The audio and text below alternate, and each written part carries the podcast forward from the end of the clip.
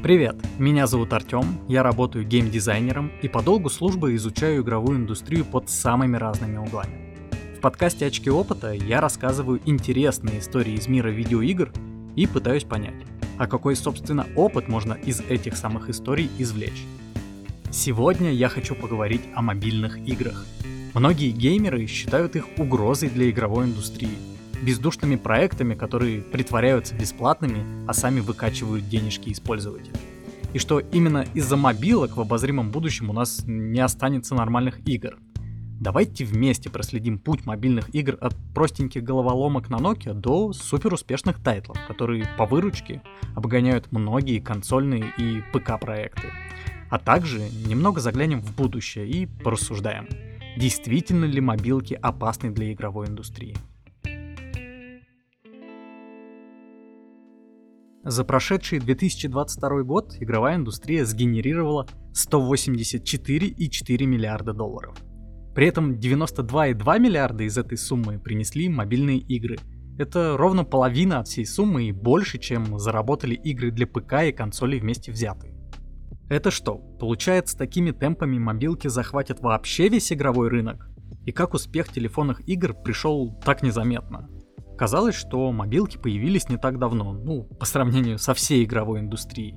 Но чтобы подойти вот к этой отметке в 92 миллиарда долларов, давайте начнем с самого начала. А именно, когда и при каких обстоятельствах появились первые мобильные игры.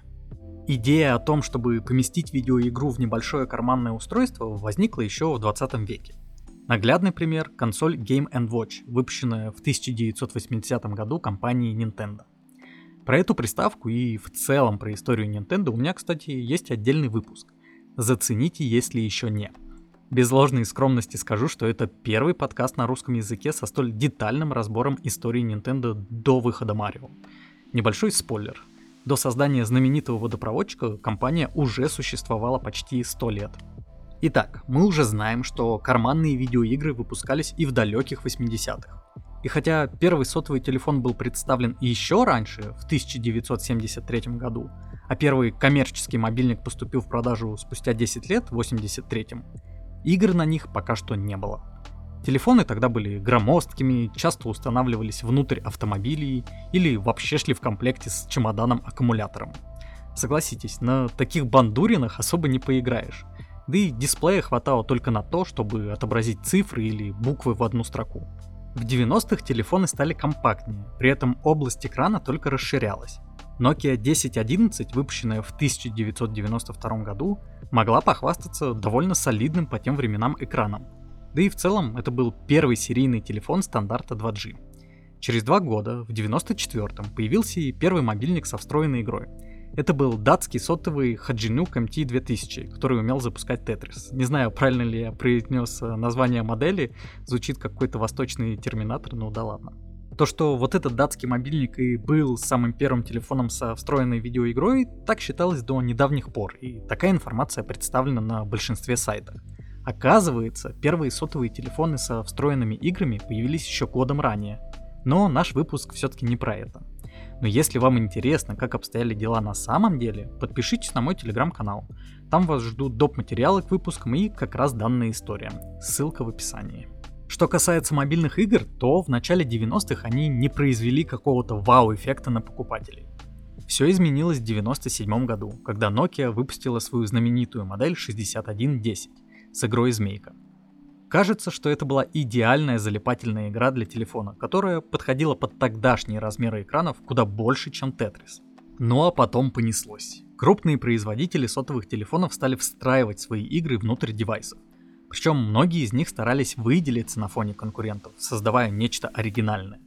Экраны продолжали увеличиваться, поэтому компании могли позволить реализовать все более интересные идеи я поделюсь теми играми, которые запомнил с детства. Это, конечно же, Stack Attack от Siemens. Я, будучи ребенком, почему-то думал, что это какой-то спин Марио, но, возможно, на это и был расчет. Особенно мне нравилась цветная часть, где на выбор предоставлялось несколько персонажей с разными характеристиками. Bounce от Nokia. Признаюсь, я так и не прошел ее. И что-то мне подсказывает, что это была одна из первых игр, из-за которых люди в гневе разбивали свои телефоны. Было в ней что-то такое, что заставляло возвращаться снова и снова. Space War от Samsung. Мне нравилось собирать картинки, но я никогда не понимал, при чем тут космические корабли и, собственно, война. Ну да ладно. Ставь лайк, если помнишь эти игры из начала 2000-х, ну или напиши в комментариях, какие старенькие игрушки на сотовых лично тебе нравились больше всего.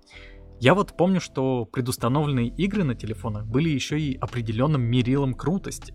У нас в классе те ребята, кто ходил с новенькой моделью Nokia или Siemens, пользовались большим уважением и на переменах собирали вокруг себя толпу зевак, желающих поглазеть на игровой процесс. Потом наступила эпоха Java игр, и Капорта и Bluetooth. Можно уже было скачивать игры из интернета и даже перекидывать друг другу. Те времена запомнились мне культовые Gravity Defied, а также проектами от Gameloft. Мобильные Prince of Persia, Splinter Cell, серия Asphalt и так далее. Все эти игры, конечно, пользовались популярностью, но до финансовых показателей проектов на ПК и консолях им было как Фрода от Шира до Роковой горы. В общем, ну, очень далеко. Потому что если мы возьмем предустановочные игры, то они могли разве что бустануть продажи самих телефонов, но это не точно. Чуть позже появился протокол беспроводной передачи данных, сокращенно WAP, который позволял скачать игры прямо с браузера телефона. Передаем привет раннему мобильному интернету. Именно в это время в мобильный гейминг стали заглядывать крупные игровые компании, ну такие как Activision и Ubisoft. Последняя, к слову, основала ту самую Gameloft. Но в раннем мобильном бизнесе была одна проблема – Игровые компании никак не могли договориться с операторами мобильной связи о разделении шекелей. Так как игры приобретались у операторов, те хотели забрать себе денежный кусочек побольше, что, конечно же, не устраивало господ из игровых компаний. В попытке заработать больше, некоторые компании, такие как Nokia, пробовали сделать ставку на гибрид телефона и игровой приставки – так, в 2003 году финны выпустили девайс Engage, который был способен запускать игры уровня первой плойки или Game Boy Advance. Глядя на успехи конкурентов, Nokia думали, что они смогут продать миллионы Engage, ведь это была не просто карманная игровая консоль, но и телефон. Радужные фантазии финнов разрушила реальность. За два года с момента старта продаж Engage разошлась тиражом всего в 2 миллиона копий. Для сравнения, Чисто игровая консоль от Nintendo, Game Boy Advance, за 5 лет продалась тиражом почти в 34 миллиона единиц. И это только в Америке. На провале сказалась цена почти в 300 баксов и не самый приятный дизайн. Например, чтобы сделать банальный звонок, нужно было повернуть устройство боком, что высмеяли почти все пользователи. Казалось, что выгоднее купить ту же самую Game Boy Advance за 100 баксов и дешевенький телефон – Хотя у Nokia были интересные идеи. Например, для девайса выпускались эксклюзивы от Sega или Ubisoft. А еще у Nokia был свой внутриигровой магазин и виртуальная площадка Arena, с помощью которой можно было играть онлайн, общаться на форуме, читать новости и следить за таблицей рекордов с другими игроками. Возможно, Nokia Engage в какой-то степени опередила свое время, по крайней мере в концептуальном плане. Но вот исполнение и цена не позволили этому концепту уйти в массы. В целом, мобильный гейминг до прихода систем iOS и Android хоть и занимал какую-то небольшую нишу, но был скорее иголкой в стоге игровой индустрии.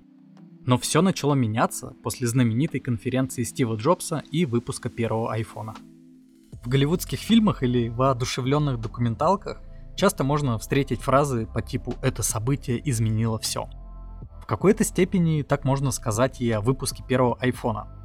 Конечно, если включить душнилу, можно вспомнить, что до этого уже были смартфоны и сенсорные телефоны. Но из-за стилуса и не самого удобного управления в целом я даже не буду это обсуждать. Итак, когда в 2007 году вышел первый iPhone, для разработчиков открылись новые возможности. Правда, в первых моделях вообще не было игр, а на само устройство нельзя было скачивать сторонние приложения. Поэтому многие разработчики восприняли новинку неоднозначно. Зачем нам этот ваш iPhone, если мы не можем разработать под него приложение и загрузить его на телефон? Особенно интересна цитата из обзора 2007 года. Ни одной игры этот аппарат не имеет, и в отсутствии аппаратных клавиш появление большого числа игр даже не стоит ожидать. Соответственно, игровая составляющая отсутствует как таковая – из-за чего вычеркиваем большой пласт молодых людей, которые могли бы купить это устройство. Конец цитаты. Сейчас, согласитесь, такое читать немного смешно, учитывая, что уже в 2008 году в айфонах появился App Store и первые игры. Думаю, самым громким и успешным мобильным хитом тех лет была Angry Birds, выпущенная в декабре 2009. А в 2010 в айфонах появилась функция Game Center, этакий аналог Engage Arena от Nokia, которая позволяла играть онлайн и общаться с другими игроками. Хоть в момент запуска App Store содержал всего 500 приложений, а игр из них было ну совсем немного, игровая мобильная индустрия начала покорять новые горизонты. Правда, в отличие от большинства современных проектов, все тогдашние игры были платные. Например, залипательный Doodle Jump стоил 99 центов, что не помешало ему на протяжении 4 месяцев подряд продаваться по 25 тысяч копий в сутки. Уже скоро рекорд Doodle Jump побили птички из Angry Birds, которых можно было запускать в свиней за 1 доллар и 99 центов. Позже цена снизилась до 99 центов. Причем рекорд был побит феерично. Всего через 6 месяцев после старта игра заняла первое место среди платных приложений в App Store и стала самой быстро продаваемой мобильной игрой в истории. За 35 дней ее купили более 50 миллионов раз. Казалось бы, можно зарабатывать денежки по такой же модели, как и большие братья, создающие серьезные игры для консолей и компьютеров. Но реалии бизнеса оказались куда интереснее. Чтобы понять, какие метаморфозы происходили с заработком на мобильных приложениях, приведу историю WhatsApp. Думаю, большинство россиян вряд ли покупали мобильные игры тех времен. Я вот, к примеру, с Angry Birds познакомился исключительно благодаря пиратской ПК-шной версии. А вот мессенджеры явление более распространенное. Поэтому на примере WhatsApp будет куда легче рассказать о трансформации заработка в мобильных приложениях. WhatsApp появился в том же 2009 году, что и Doodle Jump с Angry Birds. Кстати, основатель WhatsApp Ян Кум – украинский иммигрант, переехавший в США в 1992 году. Когда в руки Куму попал iPhone с App Store, он подумал, что индустрия приложений – это неосвоенный рынок, готовый к росту. Историю создания WhatsApp я тоже опущу. Скажу лишь, что мессенджер в те времена работал по такому же принципу, как и многие другие успешные приложения и игры. Требовал денежку за пользование продуктом. Только в отличие от игр, которые нужно было покупать, WhatsApp был бесплатным целый год, а потом списывал с пользователя 99 центов раз в 12 месяцев. То есть за пробный период человек уже настолько привыкал к мессенджеру, что вопрос о покупке особо и не стоял. Либо пользователь вообще этого не замечал, так как списание происходило автоматически. Такая модель была довольно честной по тем временам, да и сейчас редко встретишь приложение или сервис, в котором пробный период составлял бы больше месяца. А тут целый год. Ян Кум и его бизнес-партнер Брайан Эктон изначально хотели создать максимально честный и доступный продукт без рекламы и прочей требухи. И долгое время их подход работал. В 2009 году WhatsApp пользовалось 250 тысяч человек, в 2012 100 миллионов, а спустя год, в 2013 уже 200 миллионов.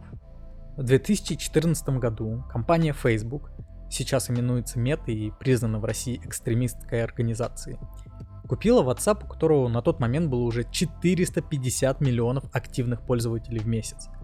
Цукерберг и компания обещали Куму, что тот с партнерами будет иметь полную независимость и продолжит развивать свое видение продукта.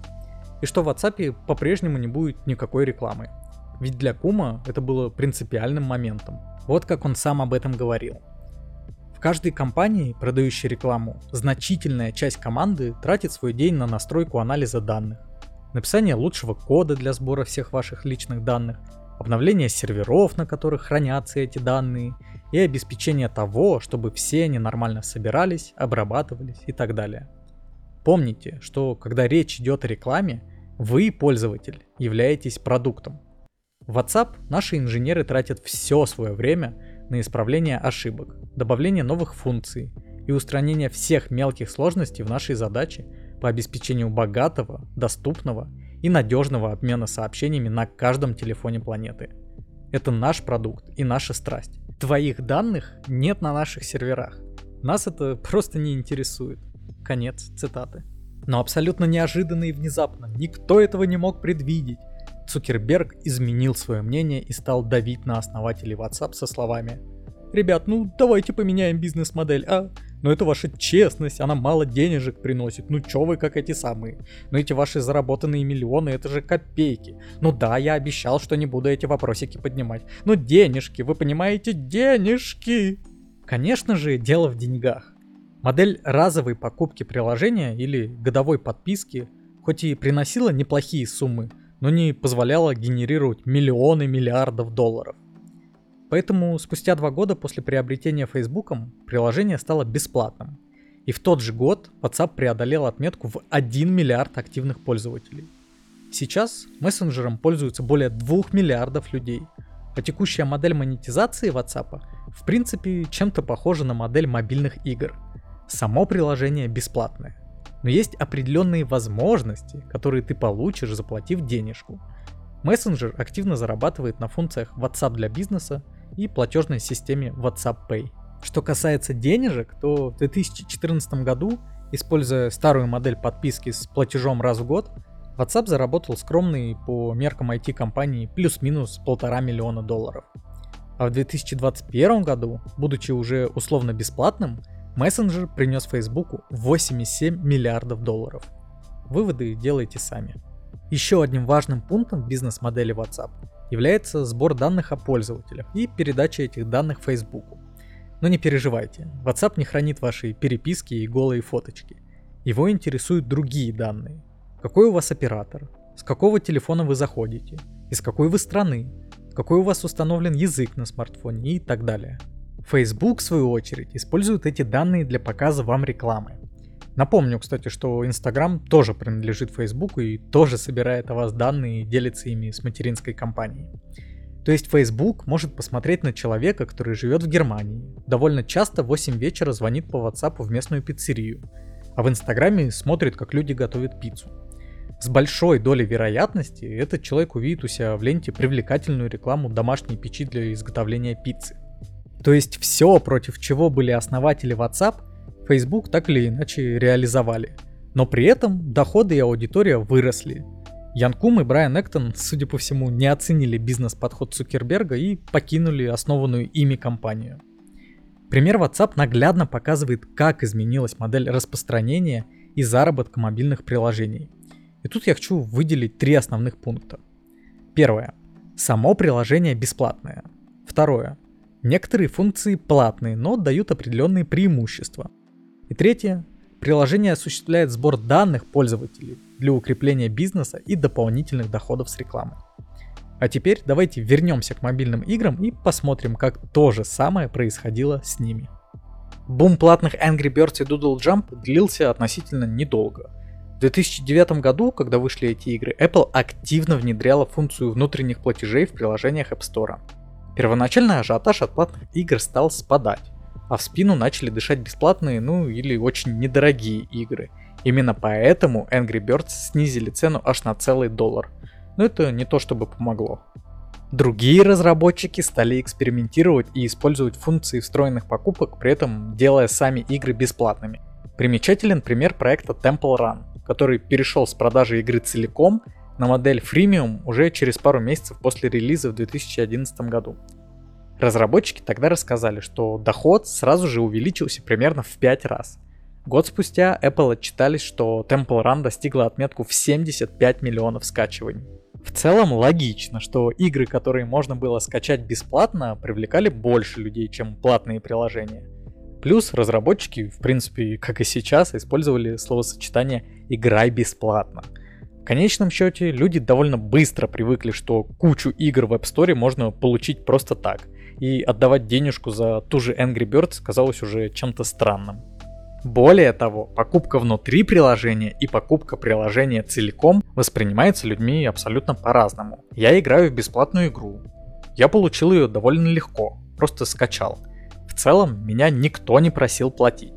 Но в игре есть прикольные штуки, которые позволят мне играть лучше. Почему бы их не купить?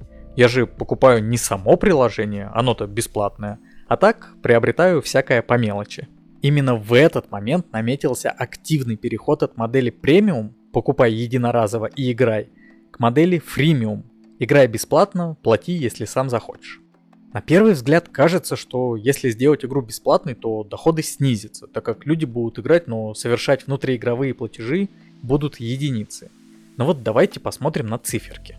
К октябрю 2010 года Angry Birds разошлась тиражом в 10 миллионов копий. В конце 2011 года, когда игра уже стала бесплатной, количество загрузок составило почти 650 миллионов. Но самое интересное в доходах. Если в 2010 году франшиза про боевых птичек заработала порядка 10 миллионов долларов, то в 2011 уже 106 миллионов, то есть выручка за год поднялась аж в 10 раз.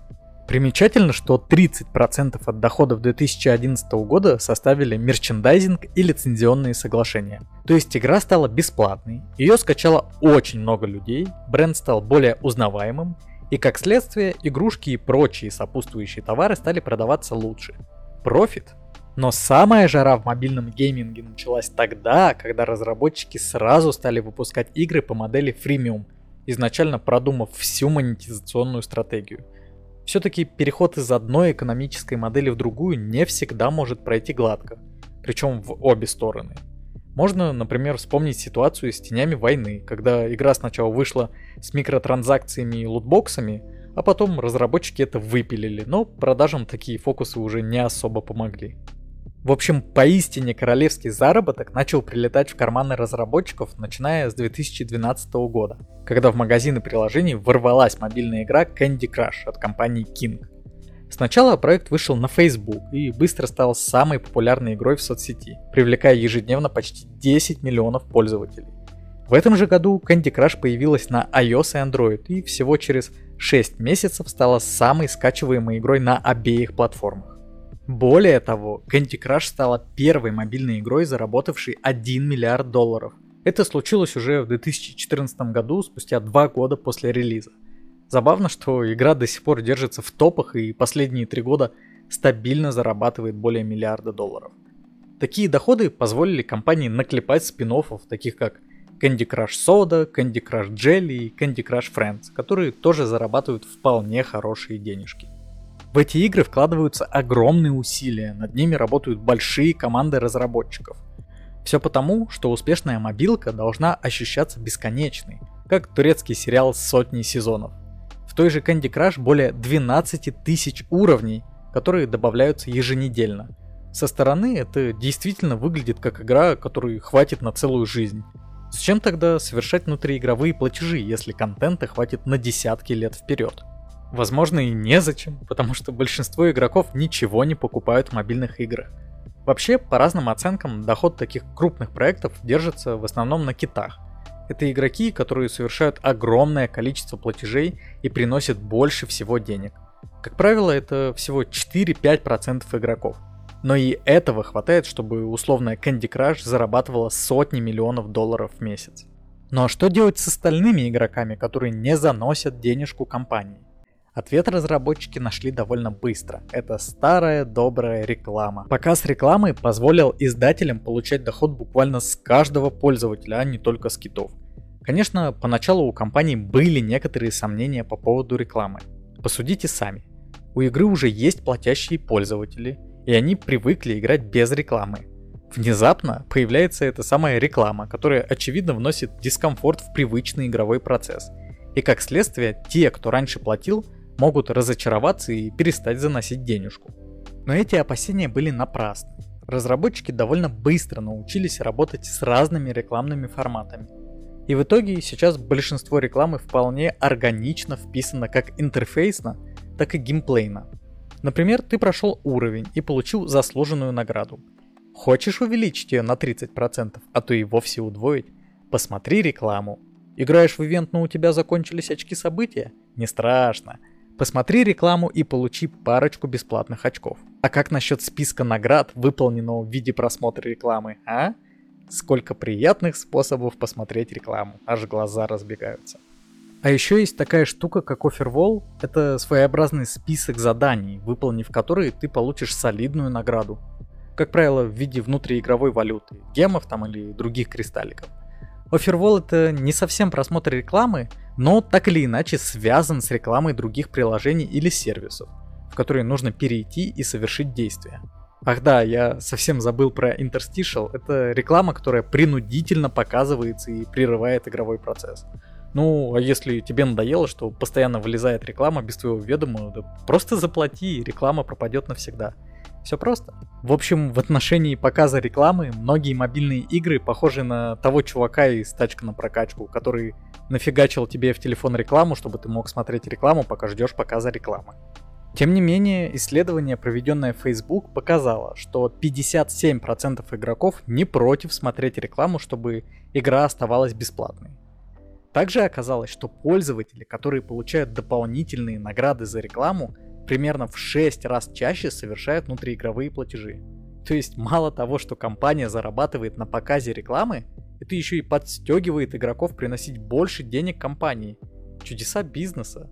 И кто-то еще сомневается, что условно бесплатная игра, обвешанная рекламой, менее выгодна, чем одиночный проект за фиксированную сумму. И чтобы добывать вот такую статистику о игроках и применять ее для увеличения прибыли, Игровые компании активно используют аналитику, называя это подходом data-driven. Помните, в истории с WhatsApp я говорил, что после покупки Facebook мессенджер стал собирать данные пользователей и передавать их материнской компании. Так вот, почти все мобильные игры делают то же самое. Только их интересует не только ваш номер телефона, девайс, страна и так далее, но и ваше игровое поведение. Сколько игровых сессий в день вы совершаете? Сколько длятся эти сессии? Когда чаще всего вы заходите в игру? Утром, в обед или вечером? Сколько уровней вы проходите в среднем? Как часто заходите на страничку внутриигрового магазина и так далее и так далее. Все эти данные нужны для настройки игры таким образом, чтобы с большей вероятностью привести вас к покупке. Наверное, вы замечали, что в мобильных играх часто возникают ситуации, когда поначалу вы играете активно и много. Уровни кажутся простыми, у вас все классно получается. Игра дает вам ощущение контроля и уверенности в собственных навыках. Но потом наступает момент, когда вы будто упираетесь в стену. Золото и внутриигровые кристаллики заканчиваются, уровни усложняются, и двигаться дальше становится, если не невозможно, то очень проблематично. Это называется paywall, который случается, как правило, в тот момент, когда игрок уже разыгрался, получил определенный прогресс и в целом подсел на игру. Примерно в это же время игра может предложить вам выгодную акцию, заманивая вас на первый платеж. И если вы думаете, что сможете дальше играть с таким же комфортом и не платить, то вы ошибаетесь. Потому что в большинстве мобильных играх геймдизайнеры только создают иллюзию ваших способностей. Тогда как на самом деле ваше умение грамотно двигать кристаллики или собирать карты почти ни на что не влияет. В уровнях уже заложены подкрутки и результаты, которые выдают необходимый для разработчиков исход. Например, в конце уровня, несмотря на все ваши усилия, должны остаться одна-две карты на поле, а в руке у вас не осталось ничего. Приходится докупаться. Если вы осознанный игрок с относительно хорошим стажем, то, скорее всего, все эти подкрутки и пейволы будут для вас очевидными. Именно поэтому большое количество прибыльных мобильных игр рассчитаны на казуальную аудиторию. Как правило, это женщины 35 лет и выше. Если что, это никакой не сексизм, это просто статистика и бизнес-подход мобильных разработчиков. И тут мы с вами подходим к финальной части рассказа, где посмотрим на общие доходы мобильных игр, разберем психологию мобильных игроков и порассуждаем, так ли страшны мобилки для всей игровой индустрии. Давайте еще раз вспомним доходы игровой индустрии за 2022 год. Напомню, что мобильные и планшетные игры заработали более 92 миллиардов долларов. Это больше, чем принесли игры для ПК и консолей вместе взятые. При этом, если посмотреть на рост доходов мобильных игр, то с каждым годом они зарабатывают все больше и больше, вытесняя игры для ПК и консолей. Почему так происходит? И как игры, которые изначально являются бесплатными, могут зарабатывать в разы больше, чем условные эксклюзивы за 60 баксов? На самом деле все довольно просто. Главная фишка мобильных бесплатных игр в том, что игрок может оставить в них по сути неограниченное количество денег. Ведь какая ситуация с платными играми? Мы смотрим трейлеры, читаем что-то про выходящую игру или просто обращаем на проект внимание по рекомендации друзей. То есть у нас сформировываются определенные ожидания. Мы покупаем игру и потом уже смотрим, оправдались наши ожидания или нет.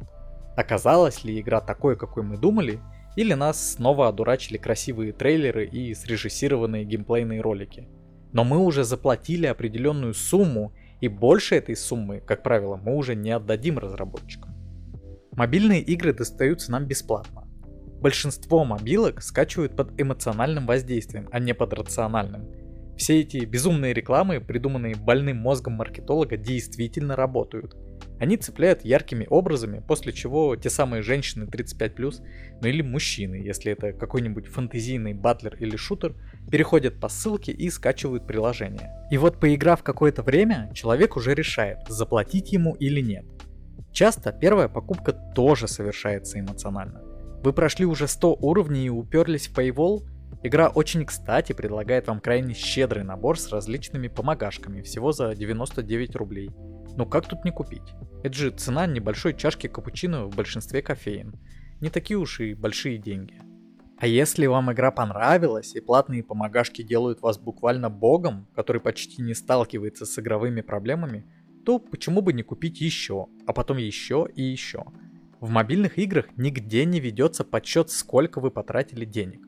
Психологически может показаться, что вы совершили пару небольших платежей по хорошим скидкам, тогда как на деле вы оставили в игре уже сотни долларов. Те самые киты, о которых я рассказывал ранее, оставляют в мобилках десятки тысяч долларов. Для них это становится очень важным хобби. Как правило, такие люди являются лидерами кланов, стараются занять первые места во всех ивентах и тщательно следят за всеми обновлениями игры. Но именно из-за таких людей и людей, которые совершают эмоциональные покупки, успешные мобилки зарабатывают сотни миллионов долларов в месяц. Вот так и выходит, что, к примеру, одна из самых кассовых игр всех времен GTA 5, заработавшая с 2013 года более 6 миллиардов долларов, уступает все той же Candy Crush, которая с момента старта в 2012 году собрала около 8 миллиардов долларов. Какими бы привлекательными для игроков не казались условно-бесплатные игры, для разработчиков такие проекты оказались куда выгоднее. Ведь получается, что игрок, купив GTA 5 на релизе, отдал за нее условно 60 баксов. И если он продолжает в нее играть и в 2023 году, то за эти 10 лет игрок принес компании 60 баксов. А вот играя 10 лет в ту же Candy Crush, игрок может занести 100, 200, 300 или даже 1000 долларов. Представьте, что вы домохозяйка из среднего класса, которая ежемесячно на протяжении 10 лет совершает самую недорогую покупку в Candy Crush по цене почти в 2 доллара. То за эти 10 лет вы принесете разработчикам 240 долларов. Это больше, чем если бы вы на старте купили самое дорогое издание GTA 5 за 150 баксов.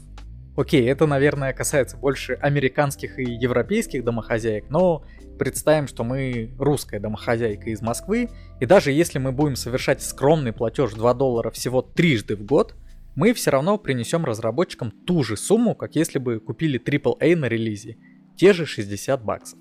Крупные игровые студии это тоже поняли, поэтому мы видим очень плотную поддержку GTA Online которая только за 2021 год принесла разработчикам около миллиарда долларов за счет внутриигровых платежей.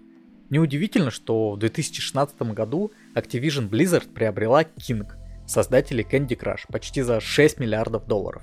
Именно по той же причине мы видели попытку впихнуть внутриигровые платежи даже в сингловую платную игру, как в случае с Тенями войны. И если сейчас вы думаете, что Microsoft хочет купить Activision Blizzard в основном из-за таких франшиз, как Call of Duty, Overwatch или Warcraft, присмотритесь к Candy Crush, которая последние три года стабильно генерит по миллиарду долларов с домохозяйкой и прочих неравнодушных. Так что же нас ждет в будущем? Мобилки и условно-бесплатные игры с микротранзакциями захватят мир? Все одиночные игры перейдут на схожую модель и все, что нам останется, это радостно втыкать в очередной Genshin Impact? На самом деле все не так страшно.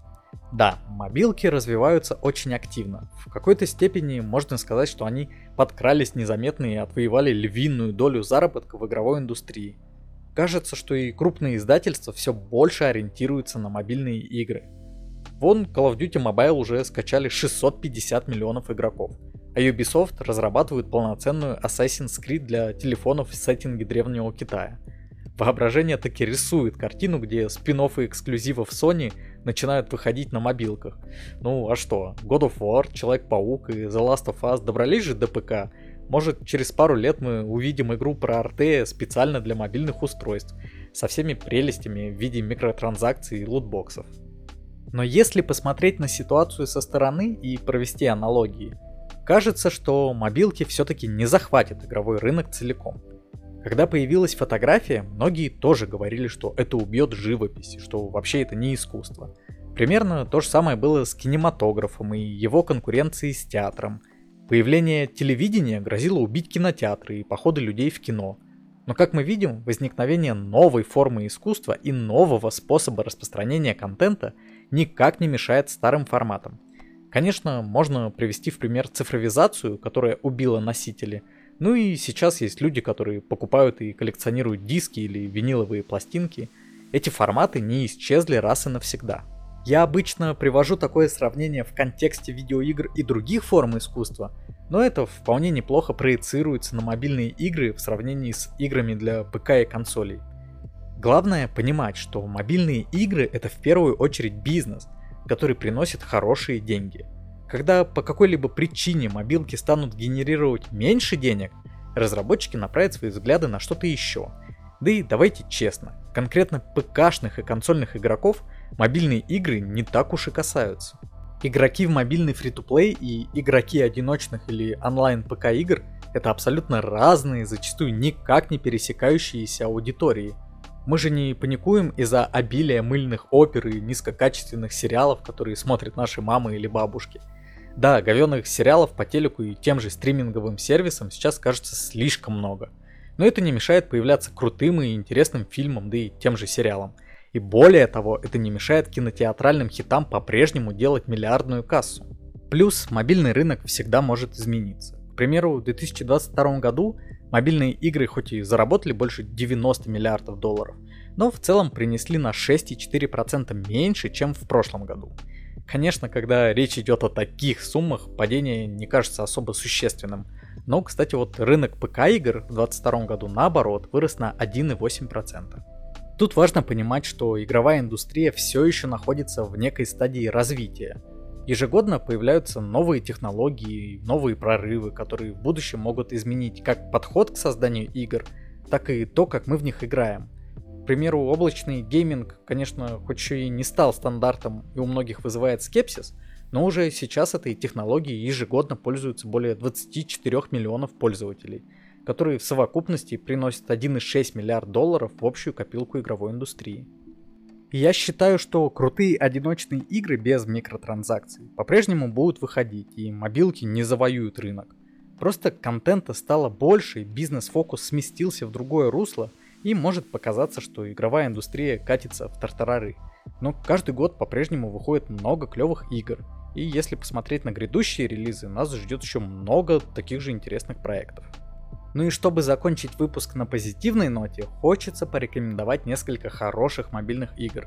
Ведь по сути, спорный момент в мобилках заключается не столько в самом формате игры с телефона, сколько в модели монетизации и подходу разработчиков к созданию игрового опыта. Итак, начнем с бесплатных игр.